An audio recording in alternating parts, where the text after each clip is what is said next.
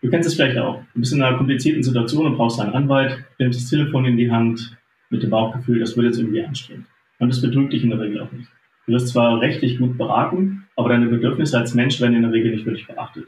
Ja, am Anblick des Rechts werden wir alle zum Objekt. Mein heutiger Gast ist der Meinung, dass das so nicht sein muss. Er ist Anwalt und stellt den Menschen im Mittelpunkt seiner Arbeit. So will er Rechtsberatung wieder menschlicher machen, denn er hat erkannt, dass die korrekte rechtliche Lösung meist nicht die beste Lösung für alle Beteiligten darstellt. Und wir versuchen heute gemeinsam diese Brücke zwischen dem rechtlich korrekten und dem menschlich korrekten zu bauen und dir damit aufzuzeigen, wie du bei deinem nächsten Rechtsstreit vielleicht ein besseres Ergebnis für alle Beteiligten generieren kannst. Hallo Dominik, schön, dass du da bist. Hallo Kevin. Stell, stell dich doch nochmal für die Leute vor, die dich auf LinkedIn noch nicht kennen, die dir noch nicht begegnet sind. Wer bist du und was muss ich als Zuhörer von dir wissen, damit ich unserem heutigen Gespräch einfach folgen kann? Tja, äh, ja, also was soll ich sagen? ich bin, bin, Anwalt vom Brotberuf her, äh, habe also äh, lange Jahre in, einer, in der Großkanzlei Paar zugebracht, auch als Partner, ähm, dort in verschiedensten Rechtsgebieten im Wirtschaftsrecht gearbeitet und äh, ja, habe jetzt schon einen Fünfer im Alter vorne, habe aber vor ein paar Jahren habe ich schon äh, mit damals noch einem, jetzt schon drei anderen gemeinsam eine Kanzlei gegründet, die jetzt auch zunehmend wieder wächst, wo wir als Weisenheimer Legal äh, in den Markt gegangen sind mit dem Anspruch, dass wir Dinge alle ein bisschen anders machen, die wir aus der Großkanzlei mitgenommen haben und beschlossen haben, wir wollen sie eigentlich genauso nicht mehr machen. Ähm, und ich für meinen Teil habe dann auch relativ bald nach der Kanzleigründung in den USA mit ein paar Ausbildungen zum Thema Coaching angefangen und habe so die letzten Jahre damit auch intensiv zugebracht und bin dann für mich draufgekommen, dass ich äh, eigentlich, wenn ich nur reine Rechtsberatung betreibe, so wie ich das davor zumindest gelernt hatte, dass ich da eigentlich was falsch mache, weil ich ähm, in vielen Dingen möglicherweise Menschen mehr Schaden zufüge als nütze oder wenig Wert schaffe. Und äh, das ist jetzt momentan auch mein primärer Ansatz bei Dingen, wo ich mit Menschen zusammenarbeite, dass ich eben versuche, möglichst als Anwalt Wert zu schaffen für Menschen. War das schon immer so oder was hat dich damals dazu bewogen, überhaupt Jura zu studieren? Er ist ja nicht der einfachste Studiengang. Ich kann mir vorstellen, hast noch auf, bis auf den Schwitzen gekommen. Was war da so die, ursprünglich die Motivation, durch diese schwere Zeit im Jurastudium zu gehen? Naja, also wie soll ich sagen, angefangen hat es bei mir mit fünf Jahren, weil ich äh, damals als Kind schon beschlossen habe, ich äh, möchte unbedingt der Gerechtigkeit äh, Vorschub leisten. Und dann hast du gemerkt, Superheld werden, das funktioniert nicht und hast dich für Jura entschieden? Ja, naja, nee, also es war dann irgendwie so, dass ich also einen Freund meines Vaters kennengelernt habe, der war Anwalt, dachte mir, genau das ist eigentlich das Konzept dahinter. Und ähm, ja, habe dann das, das äh, Jura-Just-Studium angefangen und ähm, habe also während des Studiums bin ich dann irgendwie für mich draufgekommen, dass es mit der Gerechtigkeit und äh, dem, was man da so zu tun hat, nicht allzu viel miteinander zu tun hat. Ähm, weil, und das ist meine persönliche Auffassung, aber da habe ich auf LinkedIn schon umfassende, äh, auch rechtsphilosophische Diskussionen geführt mit einigen.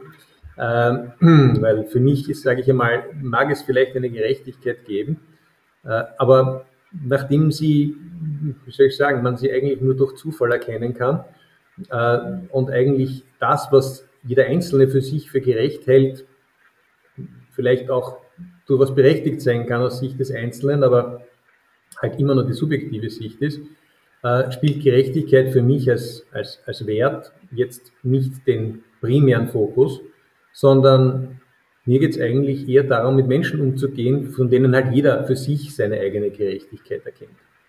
Und äh, mich hat durch das Studium hat mich eigentlich durchgetragen, schon auch irgendwie dann der zunehmend steigende Wunsch, Menschen zu helfen mit dem, was ich tue.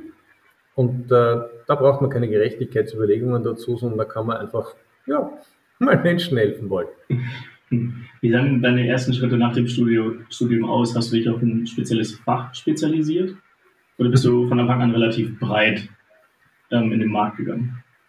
Naja, also ich äh, habe in einer noch verhältnismäßig kleineren Kanzlei nach, angefangen nach dem Rechtspraktikum. Äh, dort habe ich einiges Immobilienrecht gemacht, habe also dann von Anfang an schon mit Arbeitsrecht zu tun gehabt was mir eigentlich am meisten eigentlich äh, Spaß gemacht hat, weil man da einfach mit Menschen zu tun hat und auch unmittelbar Feedback bekommt, wenn man Menschen auch irgendwie helfen kann dabei. Äh, waren spannende Zeiten und lustige Zeiten. Ich bin also dann äh, mal bei meinem Postgraduate angesprochen worden von einem der, der Lehrer, ob ich nicht vielleicht den Brüsseler Standort übernehmen möchte. Dachte mir dann, huch, hey, das war aber eins meiner ersten großen Learnings in dem Business, dass man eigentlich, ähm, ja, wenn man irgendwo ein Angebot bekommt und sich denkt, uh, wie soll ich das noch verdammt mal hinkriegen, mal Ja sagen und dann mal sehen, wie man damit zurande kommt. Äh, bei mir war das dann gar nicht mal die Situation, dass ich das übernehmen musste, weil am Ende des Tages wurde das Büro dann in der Form doch nicht besetzt. Ähm, ja, also vielleicht auch gut so. Also ich meine, ich äh, habe Kartellrecht schon ein bisschen können. Ich, mein Französisch ist jetzt vorhanden, aber sonst war das schon. Und äh, ja, und dann bin ich, dann bin ich äh, allerdings dann von derselben Kanzlei noch einmal angeworben worden, die gemeint haben, also wenn sich jemand traut, bei uns einmal sich auf die Matte zu stellen und bei uns zu arbeiten, ja, dann können wir den ja trotzdem mal fragen. Tja, und dann bin ich also dort in der Großkanzlei gelandet. Und da hat sich ja dann noch 20 Jahre lang gehalten, wenn ich den Lebenslauf genau, richtig Ja, äh, und habe also diese 18 Jahre lang habe ich dort äh, sehr, sehr viel erlebt, so wie man, ja, so sehr viel, sehr viel Harvey Specter-Ding äh, Zeug. Da, da, da, musst du, da musst du ein bisschen aus dem Nähkästchen äh, plaudern, wenn du jetzt schon mit, äh, dich mit Harvey Specter vergleichst. Was sind denn so, was sind denn so klassische Fälle? Also wir müssen nicht über Details reden oder Namen nennen, aber was sind denn so klassische Fälle, die dir in dieser Zeit noch im Gedächtnis bleiben? Oder aus dieser Zeit? Puh, schwierige Frage, was man da erzählen kann, weil natürlich die eine oder andere Fall schon so publik ist, publik geworden ist.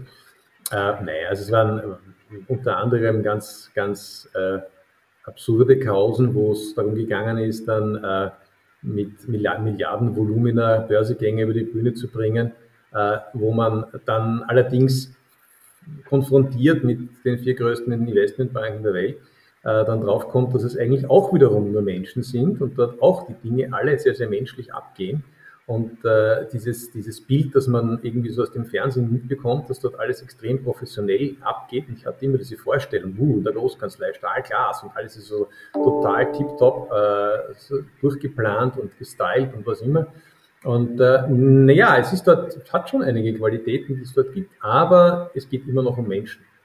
Und äh, ich habe also dann teilweise Sachen erlebt des Nächtens, also ich meine, meistens passieren diese Dinge ja dann alle irgendwann in der Nacht in der Transaktion, äh, wo, dann, wo dann irgendwo so nächtens die lustigen Anrufe kommen, äh, wo dann man sich überlegt, ob äh, vielleicht das wesentliche Asset der Gesellschaft überhaupt der Gesellschaft gehört, weil man eigentlich draufgekommen ist, das und überhaupt und eigentlich, und dann ist einmal zwei Tage lang Pause. Also solche Dinge habe ich dort, muss ich sagen, immer wieder mal erlebt. Ähm, teilweise auch, soll ich sagen, sehr, sehr anstrengende Dinge. Anstrengend im Sinne von, weiß nicht, vier Monate auf Transaktion, äh, kaum schlafen, äh, wenn dann im Büro ähm, und ja, sage ich einmal, nur Junkfood essen. Und äh, wenn ich mich erinnere, ich bin einmal dann mit äh, drei anderen Partnern der Kanzlei an einem Sonntagmittag bei Burger King gesessen. Wir waren alle drei Tage lang ungeduscht und dementsprechend bartstoppelig. Und wie dann einer von uns dann sagt, Ach, und jetzt, Kinder, weiß ich endlich, warum ich diesen verdammten Job mache. Ich sitze am Sonntag bei Burger King mit drei ungepflegten Jungs rum und, und weiß jetzt endlich, wofür ich mein Geld verdiene, damit ich meine Burger King-Rechnung zahlen kann. Ja, also das war, muss ich sagen, war auch so eine dieser Phasen, wo ich mir auch gedacht habe, verdammt nochmal, was mache ich hier eigentlich? Ähm, weil die und die mich immer rumgesessen sind, hatten ein viel angenehmeres Leben. Ah ja, war auch so eine, so eine von den Geschichten. Ja, Vielleicht hat es ja trotzdem 20 Jahre lang gedauert, bis du dann irgendwann gesagt hast, du machst jetzt dein eigenes Ding. Mhm. Gab es da so diesen, diesen einen Moment, der dich dann wirklich dazu bewegt hat, so ich gehe jetzt raus hier aus dieser Riesenkanzlei und mache meine eigene? Oder hat sich das Ganze für dich so langsam entwickelt und du hast dann bist an, den Punkt gekommen, dass du auch ein paar Leute hattest, mit denen du das Ganze umsetzen kannst und hast dann gegründet? Hm. Naja, es war im Prinzip, es war ein, ein, ein, schon mal längerer Prozess, der sich da abgezeichnet hat für mich. Äh, eigentlich, wenn ich zurückblicke, hat er sich schon sehr, sehr früh mal abgezeichnet, weil ich eigentlich äh, immer schon ein bisschen ein Querkopf dort war. Und äh, ich habe äh, für mich und zuerst mal für mich, dann für mein Team den Casual Friday eingeführt. Ich meine, heutzutage wird man ja lachen. Aber das war damals war es wirklich noch so ein, ein uh, da kommt jemand am Freitag in Jeans ins Büro ähm, und ohne Krawatte und überhaupt. Von welchem Jahr reden wir von damals? Bitte? Von welchem Jahr reden wir? Von welchem Jahrzehnt? Oh, da reden wir von äh, Anfang dieses Jahrhunderts. Also Anfang Jahr 2000. Ja, da, da war, das, war der Casual Friday sicherlich noch nicht so stark verbreitet wie heute. Aber gar nicht. Ja. Und na, den Casual Saturday gab es ja. ja. Und äh, ja, das, das, das war damals schon so ein bisschen so eine Sache. Ich habe damals schon meine Associates gecoacht und habe sie also zu, zu Schreittrainings äh, und ähnlichen Dingen dort äh, angeleitet und äh, war dort immer schon ein bisschen, ein bisschen unangepasst, sage ich mal. Habe auch in, ja, bin in Partnersitzungen auch meistens aufgefallen durch äh, eigenwilliges Verhalten. Ähm, und da hat es für mich immer so ein bisschen gerieben in der Art und Weise, wie man, wie, wie Mandate abgewickelt werden, wie mit, äh, mit Menschen umgegangen wird, auch im, äh, im, im, internen Bereich, im Mitarbeiterbereich. Also ich meine, ich muss mir jetzt mal sagen, die Kanzlei, wie ich dort war, weiß ich nach wie vor sehr zu schätzen. Bin auch mit den Leuten stehe ich auch sehr gut und äh, wirklich tolle Profis und auch, wie soll ich sagen, im Umgang mit den Leuten schon ganz gut. Für mich war halt, wie soll ich sagen, für mich waren manche Dinge halt einfach noch etwas zu steif. Und äh, das war dann für mich irgendwann der Punkt, mir zu überlegen, dass ich da ähm, nach einigem Hin und Her dann irgendwann einmal auch ja, den Abschied nehme und äh, mich dann mit noch einem Ehemal, auch ehemaligen aus der Kanzlei äh, dann mich einmal einfach auf die grüne Wiese zu setzen. Und wir haben damals haben wir gestartet mit, äh, ja, wir waren zwei Leute und haben gesagt, Personal? Nö, brauchen wir gar nicht. Wir machen das jetzt einfach mal so, nehmen uns mal ein hübsches Büro, setzen uns da mal hinein und dann sehen wir mal, was passiert. Und das war ein bisschen eine skurrile Situation, wenn man eigentlich vorher mit einem, ja, gar nicht mal so kleinen Team und allen Ressourcen, die man eben so hat, vom schicken Büro bis weiß Gott, das nicht allem, dann auf einmal irgendwo bei wirklich straight Null anfängt. War eine wilde Geschichte, muss ich mal sagen. Und wenn man vor allem nämlich dann die ganzen auch größeren Klienten nochmal anklopfen und man nicht genau weiß, wie sie das jetzt nehmen werden. Aber man muss sagen, von denen, die ich mitnehmen wollte, hat es eigentlich, haben es alle gut gefunden. Das heißt, da hat der menschliche Faktor auf jeden Fall überzeugt. Der hat überzeugt, ja, absolut. Mhm. Also das war irgendwie, war, war eine, eine, ziemliche Wahrnehmung. Also, dass ich dann irgendwie mich am Anfang noch nicht so richtig getraut habe, so den Switch zu machen bei Leuten und dann äh, also das erste Mal eine Videokonferenz mit, mit einem T-Shirt war schon, hm, hat mich schon irgendwie, aber hat funktioniert. Also es wurde eigentlich durchaus wertgeschätzt. Jetzt hast du relativ viel eigentlich so die Arbeitsbedingungen von einem Anwalt beschrieben. Gab es auch mal Fälle, wo du eine vielleicht rechtlich korrekte Entscheidung durchdrücken musstest, auch wenn du wusstest, dass diese Entscheidung am Ende für beide Parteien nicht die optimale ist? Oder ging es am Ende, dumm gesagt darum, T-Shirts tragen zu können, wenn du mit Klienten redest. Nee, natürlich geht es also um inhaltliche Dinge. Ja. Natürlich geht es auch um Dinge, wo man äh, dann mitunter gezwungen ist ähm, oder wo die Erwartungshaltung da ist, dass man einfach gewisse Dinge durchprügelt, die man mit sich selbst nicht ganz verantworten kann. Und wenn dann letztendlich die Kanzlei einen rundherum das nicht stützt, dass man eigentlich einen anderen Weg gehen will, dann wird es auch ein bisschen eine heikle Geschichte. Also um es einfach konkret auf den Punkt zu bringen, wenn man zum Beispiel äh, bei einem Unternehmen, das gekauft werden soll, sich einmal straightforward überlegen muss, wie viel, äh, was, es, was es denn kostet, äh, ein paar tausend Leute rauszuwerfen äh, und da einen Plan schon aufzustellen, ohne die Chance zu haben, dass man einfach kurz aufbegehrt und sagt, kann man nicht mal irgendwie überlegen, ob wir vielleicht gemeinsam mit der Belegschaft dieses Volumen reduzieren zumindestens damit doch zumindest den Leuten, die den Job noch brauchen, auch der Job erhalten bleibt. Und äh, das ist halt, wie soll ich sagen, in einem größeren Kanzleigefüge, wo also das Mandat auch nicht von dem selbst kommt, sondern vielleicht irgendwo etwas höher oder woanders aufhängt, dann immer eine etwas schwierige Situation. Ja. Ähm, wenn man es selber machen und selber verantworten kann, geht es leichter. Klingt nach einem sehr reflektierten Ansatz, den du ja, glaube ich, auch viel am dem normalen Anwalt kritisierst, dass er halt ausführend tätig ist, aber sich meistens dann nicht so wirklich einmischt, wenn es darum geht, wirklich auch die menschlichere Lösung zu finden, auch wenn man sie theoretisch vor der Nase hat. Wie jetzt das Beispiel mit den Massenentlassungen, dass man halt nach Lösungen sucht, wie man das Ganze menschlicher lösen kann, anstatt einfach nur rechtlich korrekt. Hm.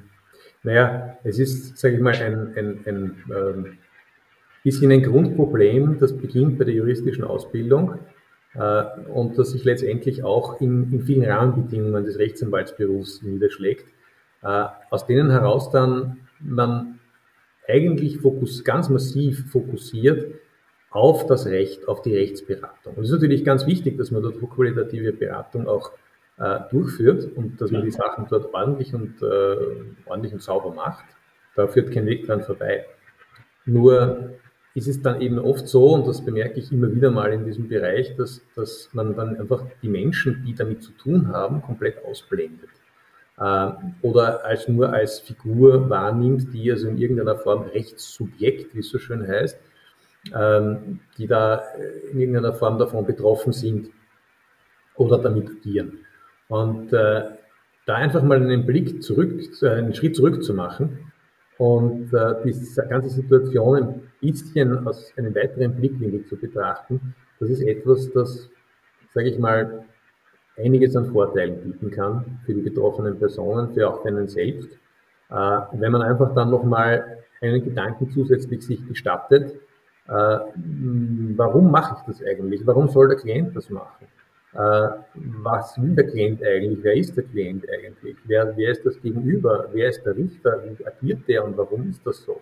Und damit meine ich jetzt nicht einfach nur die, die, die reine, äh, wie man sie auch teilweise in, in, Ausbildungen lernt, so Gerichtspsychologie und äh, wie kann ich mich in der Verhandlung verhalten, damit ich also dort meinen Gegner äh, am besten irritiere oder die Zeugen am besten einvernehme, unterschüttere und ähnliche Dinge. Ja, das gibt es natürlich alles gehört auch da in irgendeiner Form dazu. Aber das, was mir dabei am, am Herzen liegt, ist einfach, dass man wirklich auch äh, sich mit den Menschen auseinandersetzt, nämlich mit den Persönlichkeiten, die da dahinter stehen, äh, die mit den Dingen zu tun haben. Und das ist teilweise immer sehr individuelle Themen. Jetzt vielleicht mal die, die kritische Frage oder Perspektive, wollen das die Mandanten überhaupt, dass du dich als Anwalt einmischt in das Thema? Ich kann mir vorstellen, dass es auch viele Auftraggeber am Ende des Tages eher nervt, wenn du anfängst, Sachen, die, die intern eigentlich schon entschieden haben, du anfängst, diese zu hinterfragen. Hast du da auch schon mal Gegenwind bekommen oder auch mal vielleicht den einen oder anderen Mandanten verloren, weil du angefangen hast, mal zu hinterfragen oder wird das von Anfang an eigentlich sehr gut angenommen? Nein, nein, absolut. Es gibt also äh, unterschiedlichstes ein Gegenwind, das also teilweise daran liegt, dass äh, Klienten es gar nicht verkraften, dass man sich mit ihnen als Person auseinandersetzt, weil sie also da eigentlich gar nicht in irgendeiner Form aus ihrer, aus ihrer sicheren Position raus wollen und hinterfragt werden wollen. Also ähm, ich, ich habe vor, vor einigen Jahren schon, habe ich also in einer Transaktion einmal einen Klienten gefragt, warum er diese Verhandlungen eigentlich fortführt, nachdem ich bemerkt habe, dass es eigentlich finanziell nicht notwendig hat und auch sonst ähm, wenig Spaß hat an der ganzen Thematik und habe ihn einfach kurz angefragt, warum er das denn tut. Das war am Anfang eine große Irritation, was sozusagen ich eigentlich aus meiner Rolle des Ausführenden, der eigentlich hier nur die rechtlichen Themen umzusetzen hat, da auf einmal anfängt, ihn in Frage zu stellen. Geendet hat das Ganze aber dann durchaus vorteilhaft, er hat es abgebrochen und war dann nachher über die ganze Sache sehr, sehr glücklich, weil er dann einfach die Dinge in seinem Leben machen konnte, die ihm wichtig waren. Und äh, nicht wieder Zeit vertan hat mit etwas, das er gar nicht gebraucht hat. Äh, natürlich gibt es diese Situationen immer wieder, dass es aber auch jemand dann einfach sagt, nö, geht, funktioniert nicht für mich. Aber das ist für mich auch völlig in Ordnung. Ähm, man kann also versuchen, einfach mit allen Klienten in irgendeiner Form umzugehen und einfach mit jedem zu tun. Äh, das führt auch dazu, dass man dann oftmals einfach mit Klienten zusammenkommt, die nicht zu einem passen. Oder man ist halt einfach ein bisschen offener darin, wie man die Dinge denkt, wie man damit umgeht, wie man selber ist und auch was man von Klienten fordert. Und dann hat das natürlich auch zur Folge, dass diejenigen, die so nicht wollen, dann auch nicht mit einem arbeiten wollen. Und das ist gut so. Das klingt alles sehr durchdacht. Du hast vorhin gesagt, dass du auch damals schon während meiner Zeit bei der Kanzlei auch als Coach agiert hast. ich habe auch ich weiß ja auch, dass du eine Coaching-Ausbildung selbst mal durchgeführt hast oder ähm, durchlaufen hast. Inwiefern hat dir diese Denkweise eines Coaches dabei geholfen, wirklich zu verstehen, was damals vielleicht nur ein Bauchgefühl war? Naja, wie gesagt, die, die Denkweise des Coaches, die wurde mir erst, wie soll ich sagen, die Verbindung mit meinem Brotberuf wurde mir eigentlich in den USA bewusst, wo ein, ein, ein Studienkollege von mir dort, ein, durchaus bekannter Arzt aus, aus den USA, äh, dann einfach gemeint hat, ja, also er, er wüsste, dass der Computer dreimal besser diagnostizieren kann als er selber und er hätte eigentlich ein schlechtes Gewissen gehabt, dann dafür Geld zu verlangen, dass er die Diagnose des Computers dann seinen, seinen Patienten verliest. Äh, aber durch die Ausbildung weiß er jetzt erst, was eigentlich sein Mehrwert ist, weil er einfach noch durchaus mehr leisten kann, als einfach eine rein medizinische Diagnose abzuliefern, sondern einfach einmal sich mit den Menschen auseinanderzusetzen und für diese Menschen dann die richtige Therapie auszuwählen, aber gleichzeitig auch die Menschen auch auf diese Therapie auch richtig einzustellen und sie dabei zu begleiten. Und dann habe ich mir eigentlich, nachdem also auch anderen, aus anderen Berufsfeldern das ähnlich gegangen ist, äh, war es für mich dann auch irgendwie so klar, dass ich mir gedacht habe, ja, eigentlich stimmt. Äh, warum nicht in der Rechtsberatung auch? Warum kann man nicht einfach auch diese Ansätze, die man dort gelernt hat, wo man einfach sich mit Menschen auseinandersetzen muss, weil es ja der Inhalt der Tätigkeit ist, warum kann man das nicht einfach mit der Rechtsberatung verbinden? War für mich eigentlich ein relativ klarer Weg, das zu machen. Und habe mich gefragt, warum ich das nicht früher schon gemacht habe. Und dann habe ich auch mal auf mich zurückgeschaut und festgestellt, dass ich eigentlich in meinem Leben davor ganz unbewusst auch immer wieder schon so Aspekte dabei hatte und hab, bin dann draufgekommen, dass ich eigentlich die Leute, die ich auszubilden hatte, und ich habe doch einige Leute als Associates gehabt, die teilweise jetzt selbst Partner sind in großen Kanzleien, äh, die selbst äh, Rechtsabteilungsleiter sind in namhaften Unternehmen. Und äh, ich würde mal sagen, ungefähr 10 bis 20 Prozent waren fachliche Ausbildung, äh, weil ich davon ausgehe, dass Menschen lesen können und daher diese Dinge auch aus Büchern rausziehen können, wenn sie es wollen. Äh, und 80 Prozent waren an sich einfach im weitesten Sinne schon Coaching-Ansätze, die ich halt für mich selbst damals entwickelt hatte, wo ich halt einfach Leute aus Leuten geholfen habe, ihre Persönlichkeit zu entwickeln oder auch einfach äh, rechtliche Dinge besser zu verstehen oder gewisse Approaches zu bekommen, wie man mit gewissen rechtlichen Situationen umgeht, äh, weil man oft zum Beispiel vor einem riesigen rechtlichen Problem steht mit unglaublich vielen Informationen und eigentlich nur dann das Problem auch bewältigen kann, wenn man in sehr zeitnah, kurzer Zeit äh, einfach die Themen sofort für sich herauserkennen kann. Und da geht es auch oftmals darum, wieder zu erkennen, wie ticken denn die Menschen, die damit zu tun haben, was ist denen wichtig und daher, was muss ich aus diesen rechtlichen Informationen für mich herausfiltern, damit ich also da auch relativ sinnvoll und flott auch eine Beratung abliefern kann und Entscheidungen treffen kann. Das klingt für mich als Coach alles relativ trivial, weil ich halt auch ähnlich arbeite. Was ähm, was ist vielleicht so ein Tipp, den du einem Anwalt mitgeben kannst, der von sich aus schon sagt, ich möchte meinen Mandanten auch irgendwie auf einem menschlichen Level ein bisschen näher kommen, mhm. tue mich aber irgendwie schwer, das, was du gerade beschrieben hast, diese, diese wichtigen Informationen und diese wichtigen Erkenntnisse irgendwie aus den ganzen Informationen, die eher zugeworfen werden als Anwalt, irgendwie zu destillieren. Gibt es da Methoden oder Vorgehensweisen, die dir in der Vergangenheit dabei geholfen haben? Hm. Naja, so ein, so ein richtiges, äh, so ein richtiges Tool in dem Sinn, im Sinne von so ein Taschentrick, ja, äh, gibt es nicht wirklich meines Erachtens. Ähm, der Trick besteht im Grunde darin, dass man von Anfang an auf Menschen anders zugeht.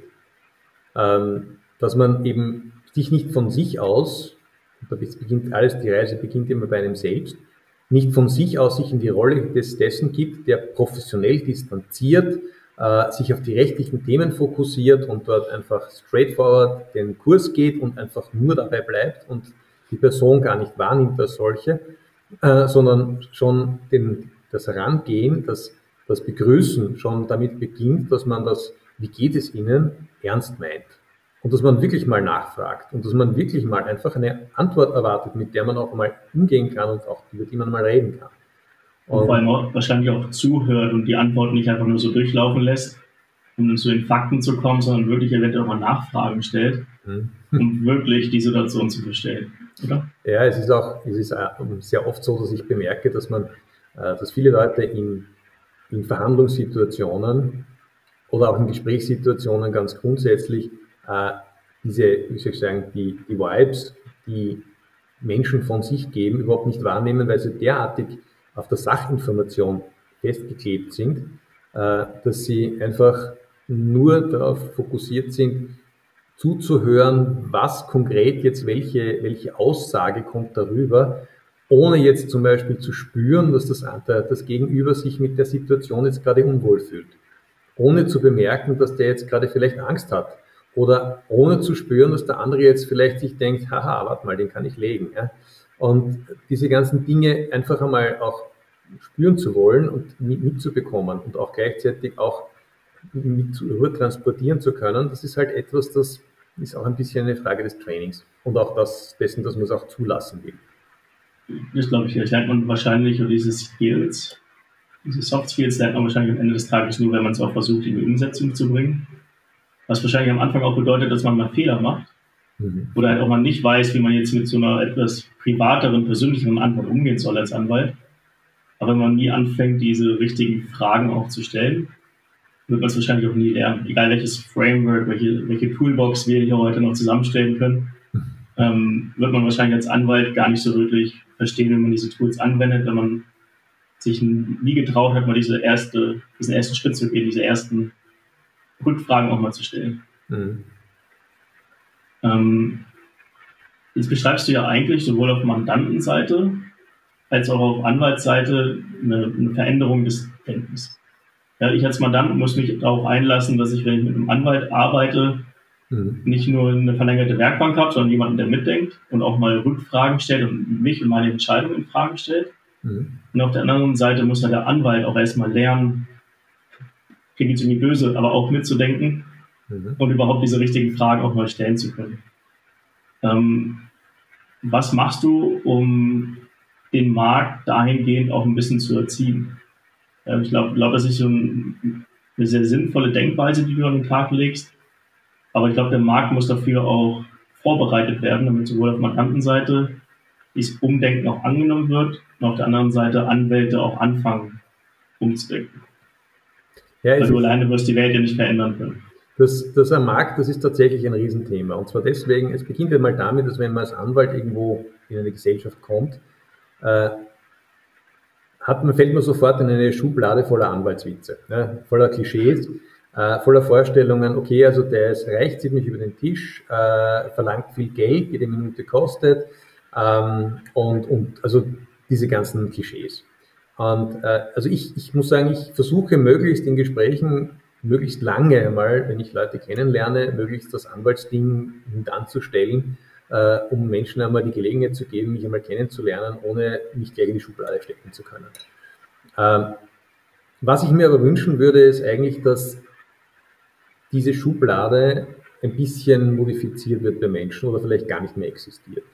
Äh, was ich aber das, das aus Gesprächen mit Kollegen mitbekomme, ist, das wünschen sich nämlich viele Anwälte auch. Und das äh, Amüsante daran ist, äh, es gibt durchaus viele Klienten, die sich wünschen würden, dass sie äh, mit, mit Anwälten zu tun haben, die mit ihnen menschlich umgehen. Und es gibt sehr viele Anwälte, die sich wünschen würden, dass ihre Klienten mit ihnen menschlich umgehen, dass man eine Beziehung hat miteinander, wo man sich austauschen kann, wo der Klient einen in die Strategie schon mitnimmt und nicht erst anruft, wenn ein Problem da ist. Äh, einen mitnimmt, wenn man einfach Dinge vorbereitet und nicht erst dann, wenn man wieder aufräumen muss.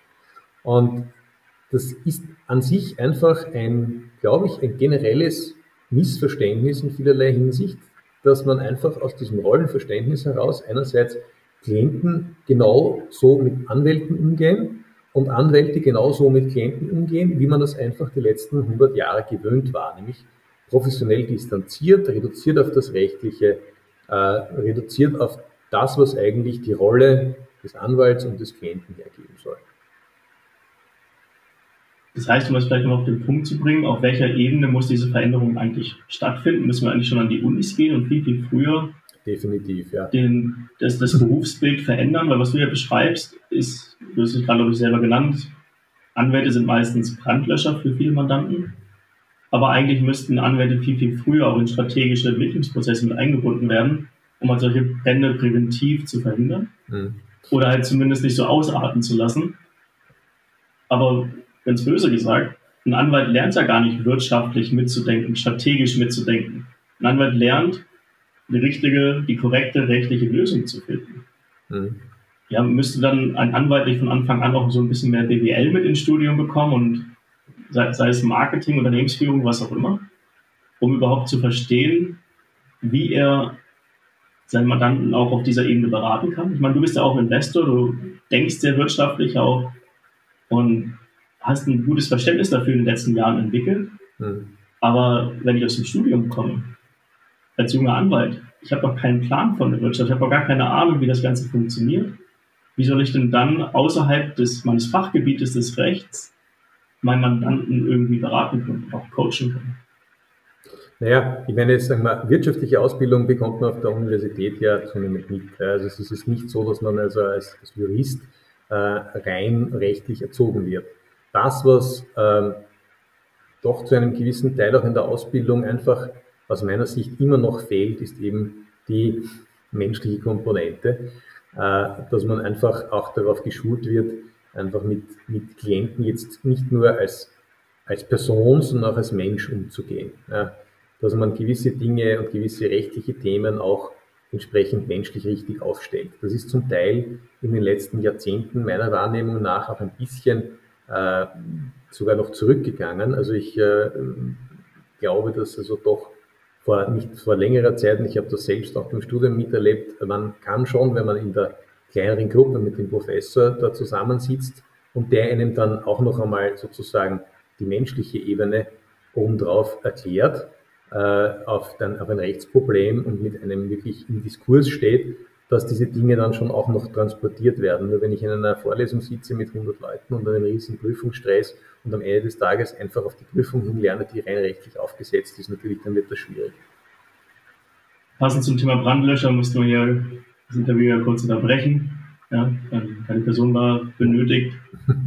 ähm, du warst gerade bei dem Thema, dass man ja theoretisch die Möglichkeit hat, sich damit zu beschäftigen und ein bisschen diese menschliche Seite der Rechtsberatung auch zu lernen, zum Beispiel von seinem Professor. In der heutigen Zeit haben wir aber eine enorme Massenabfertigung, sodass es auch gar nicht intensiviert wird, wirklich in die, dass man wirklich in die Tiefe gehen kann. Ich kenne es von sehr guten Freunden von mir, die auch Jura studieren, die in den Prüfungsphasen sind. Ja, die, die wissen nicht mehr, wo oben und unten ist. Die versuchen das Recht zu lernen, wo ja vorhin schon das Beispiel vom Arzt gebracht hast. Recht oder die richtige rechtliche Lösung zu finden, das wird auch irgendwann der Algorithmus können. Und dann ist ja die Frage, was mache ich als Anwalt noch? Und ich habe das Gefühl, dass ja die jungen Anwälte, die heute ausgebildet werden, darauf gar nicht so wirklich vorbereitet werden und gar nicht so wirklich verstehen, welchen Mehrwert sie am Ende des Tages noch liefern können. Mhm. Ja, wenn am Ende der Computer die richtige Antwort auch ausspucken kann. Ja, es, ja. Gibt, es gibt Extrembeispiele. Also ich habe auch schon äh, Juristen getroffen, die mir dann, nachdem ich festgestellt habe, dass irgendwie wir rein über die Verständigung nicht zusammenkommen, dann zugestanden haben, dass sie den Großteil des Studiums einfach auswendig gelernt haben. Äh, und wenn das mal passieren kann und jemand es trotzdem schafft, sein Studium zu Ende zu kriegen, dann ist das schon ein Zeichen davon, dass man Dinge auch besser machen kann. Äh, für mich, also ich, ich, ich liebe den Film Den Club der Toten Dichter äh, und das ist auch einer der Filme, der auch eigentlich wiederum in Ausbildungen von der Schule weg schon, auch im Studium natürlich auch Einfluss nehmen sollte, nämlich dahingehend, dass man nicht so sehr auf das Wissen fokussiert, weil wie viel von dem, was man sich im Studium erlernt hat, kann man dann nachher noch einmal abrufen, wie viel davon ist noch aktuell. Äh, und wie viel davon kann man eigentlich auch relativ nachlesen. Also Wissen wird ja doch zunehmend weniger wichtig, deswegen, weil man es einfach in irgendeiner Form wo rausziehen kann, äh, sondern das, was eigentlich zunehmend zählen sollte und was man lernen kann, das ist einfach Erfahrung, auch Erfahrung von anderen. Das ist Weisheit, äh, das ist auch, wie soll ich sagen, persönliche Skills, die man einfach jetzt nicht so mal schnell aus dem Internet zieht, weil es einfach geht. Und äh, das wäre mir persönlich in der Ausbildung immer ein Anliegen, äh, dass Menschen einfach mal rausgezogen werden aus diesem äh, Pauken, Pauken, Pauken, sondern einfach mal äh, gewisse Dinge einfach ihnen so transportiert werden, dass sie auch aus der Erfahrung, aus dem Wissen, aus der Weisheit von anderen einfach was mitnehmen können. Jetzt haben wir, reden wir, glaube ich, ganz elegant auf einer Metaebene drumherum, was es eigentlich für dich bedeutet, menschlich zu beraten. Hast du so ein ganz plakatives Beispiel mal für uns, wo du wirklich mal während einer Rechtsberatung eingeschritten bist und durch dein Nachfragen und durch dein richtiges Hinhören eigentlich eine, anstatt der rechtlich korrekten Lösung die menschliche Lösung entdeckt hast und am Ende eigentlich dafür gesorgt hast, dass das Ergebnis für alle Parteien eigentlich viel angenehmer und viel besser war?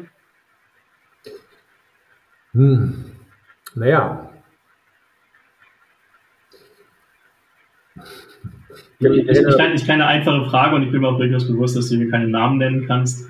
Ne, ähm, äh, aber ich glaube, es ist für, für den Zuhörer, der vielleicht noch nicht ganz so oft erlebt hat, dass ein Anwalt auch nachfragt, ähm, ganz interessant zu verstehen, mhm. wie das in der Praxis wirklich mal ausgesehen hat in der. Vergangenheit. Nein, ich, ich kann mich zum Beispiel spontan erinnern an einen, schon lange Zeiten her, aber ist trotzdem ein ganz gutes Beispiel. Ähm, ich habe ich hab, äh, einen, einen, einen, äh, einen Herrn zu vertreten gehabt, der in Schubhaft gesessen ist, der an sich Unternehmer war in Österreich, allerdings aufgrund dessen, dass sein Reisepass gestohlen wurde und dann ein anderer mit, seinem Reisepass die ein oder andere kriminelle Aktivität gesetzt hat, dann äh, ja, kurz vor der Abschiebung stand. Und äh, da habe ich also mir sicherlich über mehrere Wochen mit, der, mit damals mit der Behörde äh, einen, einen Krieg geliefert, der dann auch in einer Verhandlung gegipfelt ist. Ähm, wo es also auch noch spitz auf Knopf gegangen ist und äh, wo ich allerdings dann, indem ich äh, einfach die Person, den Verhandlungsleiter, die Person nahegebracht habe, um die es hier geht, äh, um das Schicksal, um das es hier geht, es geschafft habe, dass ich eigentlich den Verhandlungsleiter jetzt einfach von der rechtlichen Ebene weggenommen habe und der dann in der Situation auch mit dem Behördenleiter äh, in Kontakt getreten ist und zu sagen, okay, also lassen wir die rechtlichen Themen jetzt mal beiseite. Natürlich müssen wir sie rechtlich sauber lösen, gibt es keine, keine, keine Möglichkeit, keine andere. Aber lassen wir uns einmal überlegen, wie wir im Rechtsrahmen das Thema trotzdem so lösen können, dass wir da jetzt äh, jemanden, sage ich mal, menschlich nicht unnötig schaden. Und hat dann am Ende des Tages funktioniert, er konnte bleiben und im Nachhinein, im Nachgang war dann auch vollkommen klar, dass das natürlich eine tatsächlich bewusste Verwechslung war übrigens nochmal einen interessanten Aspekt mit rein, dass halt diese die menschliche Ebene am Ende auch rechtliche Zusammenhänge relativieren kann. Also es ist immer klar, es gibt, glaube ich, täglich tausende Situationen, wo ich aus Rechtsperspektive jemanden Schaden zufügen kann, in dem Fall sogar des Landes verweisen kann. Man aber gar nicht dahinter blickt, was diese Entscheidung, dieser Haken auf dem Papier eigentlich wirklich bedeutet. Mhm. Und ich meine, diejenigen, die am Ende entscheiden, sind auch Menschen. Ja, Richter sind auch Menschen. In den USA oder, oder auch in ähm, anderen Kontexten hast du ja auch, ähm, ja, wie heißen die nochmal, die, die?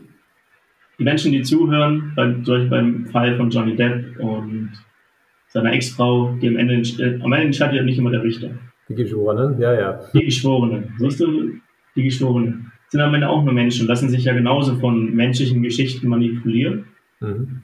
Ja, und am Ende des, des Tages entscheidet immer der Mensch. Und wenn man schafft, diesen Menschen auch auf einer menschlichen Ebene zu begegnen und auch die Argumentationslinie nicht nur rechtlich aufbaut, sondern halt auch über den Faktor Mensch, hat man wahrscheinlich auch in Verhandlungen am Ende des Tages einen ganz anderen Hebel, als wenn man sich nur auf die objektive Betrachtung des Falles verlässt. Mhm.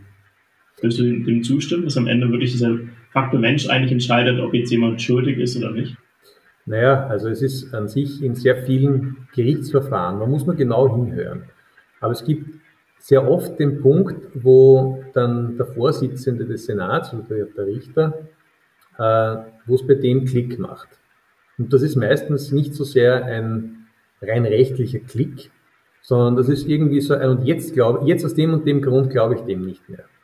Jetzt aus dem und dem Grund äh, halte ich eigentlich den Standpunkt des Klägers oder des Beklagten für moralisch nicht mehr vertretbar und deswegen finde ich mir auch irgendwie eine rechtliche Begründung, warum das so sein muss. Ne?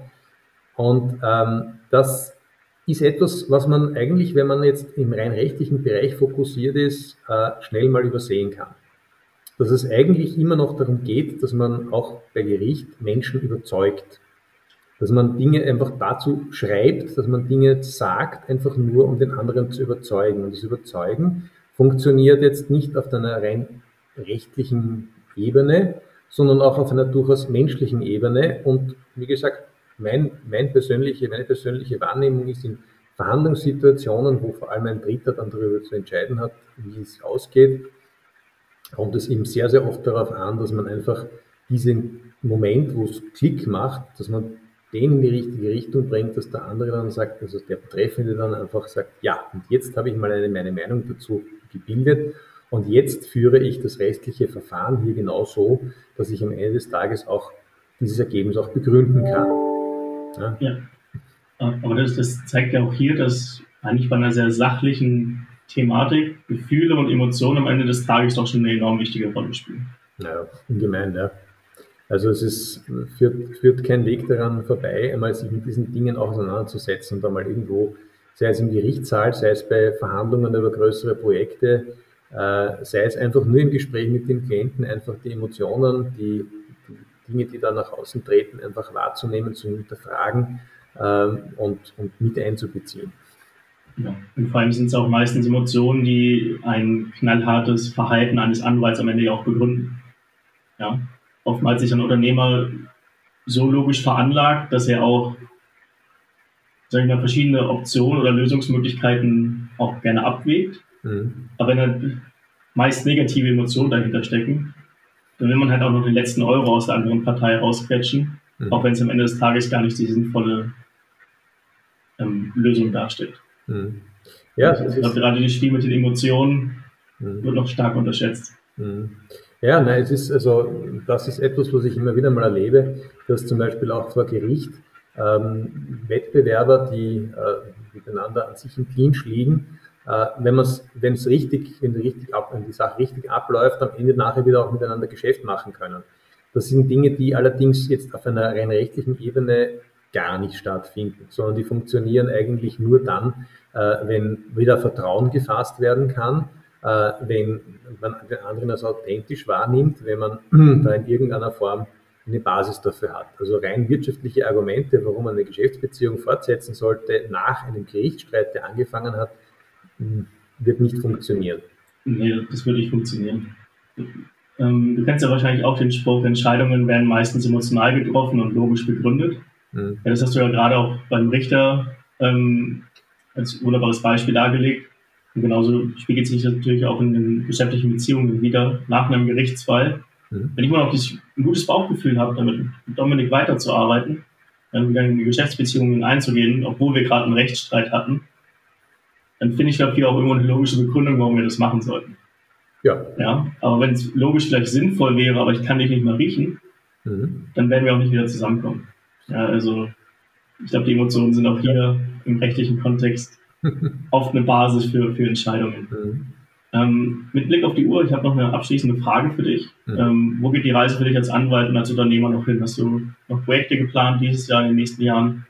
Was willst du noch machen, um in Zukunft sag ich mal, diese Transformation, die wir heute beschrieben haben, weiter anzufeuern und damit vielen Mandanten und vielen Anwälten die Möglichkeit zu geben, wieder ein bisschen menschlicher miteinander zu arbeiten? Hm, gibt mehreres. Also ich habe äh, zum Beispiel morgen am Abend habe ich also mit äh, den beiden Cs meines äh, eines Startups von mir, wo ich auch investiert bin, habe ich ein, ein Dinner mit äh, auch äh, Investoren eines anderen Startups, die gemeinsam zusammenarbeiten wollen und äh, wo ich mich jetzt schon auf das Gespräch freue, ähm, einfach mal hm, natürlich auch am Ende des Tages mit den rechtlichen Rahmenbedingungen, aber in erster Linie jetzt auf menschlicher Ebene mal die Leute zusammenzuführen und dort äh, schauen, dass also da Geschäft entsteht. Ähm, das wird ein Projekt sein, das mich wahrscheinlich noch das, das Rest des Jahres begleiten wird, wie einige andere auch noch, wo ich also mit äh, Startups vor allem auch zu tun habe momentan. Ähm, was ein anderes Anliegen ist, ist, dass ich äh, auch versuche, auf unterschiedlichen Ebenen einfach wirklich das, den Anwaltsberuf ein bisschen umzubauen, im Sinne von äh, zu schauen, dass ich also durch Vorträge, durch ähm, durch Einflussnahme bei anderen Kollegen, auch Gesprächen mit der Kammer, äh, da einmal darauf hinwirke, dass man einfach diese, den menschlichen Aspekt der Ausbildung beziehungsweise auch der Zusammenarbeit entsprechend berücksichtigt. Oder auch, und das hat mich, muss ich sagen, auch ein Kollege der ganz alten Schule mir auch letztens wieder herangetragen, eigentlich wieder nur wieder entdeckt, weil sehr vieles schlummert ja in irgendeiner Form ganz tief in der Rechtsanwaltsordnung. Man glaubt es gar nicht, wenn man genau reinschaut. Äh, und das ist also auch ein Projekt, das mich beschäftigt. Und das möchte ich auch versuchen, mit entsprechend, wie soll ich sagen, auch Unterstützung der Klienten und potenziellen Klienten, und zwar nicht nur meiner, sondern auch von anderen Kollegen, dadurch, dass sie einfach auch den Menschen im Anwalt sehen und das auch einfordern, dass sie auch menschlich behandelt werden, auch entsprechend umzusetzen. So. Wenn ich mich, mich, jetzt von deinen Gedanken abgeholt fühle, sei es als Anwalt oder auch als Mandant, wo finde ich dich und wie kann ich dich erreichen? Ähm, man findet mich über LinkedIn, das ist einmal relativ einfach, wo ich äh, auch, offen, auch gelegentlich mal zu lesen oder zu hören bin. Ähm, und ansonsten findet man mich unter weisenheimer.law äh, auf unserer Seite, aber natürlich auch unter den Kontaktdaten, die man auf meinem LinkedIn-Profil findet. In der Weisenheimer steckt noch eine kleine Geschichte. Was hat denn die Namensgebung damals inspiriert? Naja, wir wollten damals einfach einmal einen, einen eigenen Namen für unsere Brand haben, nicht so wie es viele andere tun, wie man es auch standesrechtsmäßig für die Gesellschaft machen muss, nämlich dass wir die Namen aller Gesellschafter nennen. Nein, ich habe mir gedacht, wir brauchen einfach irgendwie einen eigenen Brandname, der auch wirklich zieht und andere Leute auch anzieht, aber auch das ein bisschen darstellt, wer wir sind. Und ich bin also dann des Morgens beim Laufen, dachte ich mir eigentlich, was machen wir eigentlich in unserer Tätigkeit? Und dann dachte ich mir, naja, klugscheißen. Ähm, dachte mir, ja, aber das als Brandname, nee, das wird nichts. dann habe ich mir gedacht, ja gut, aber würde das eigentlich auf Englisch heißen? Nur so zum Spaß. Und dann bin ich eben drauf gekommen, dass im US-amerikanischen Slang der Klugscheißer einfach der Weisenheimer ist. Ähm, und dachte mir, das klingt ja schon einiges besser.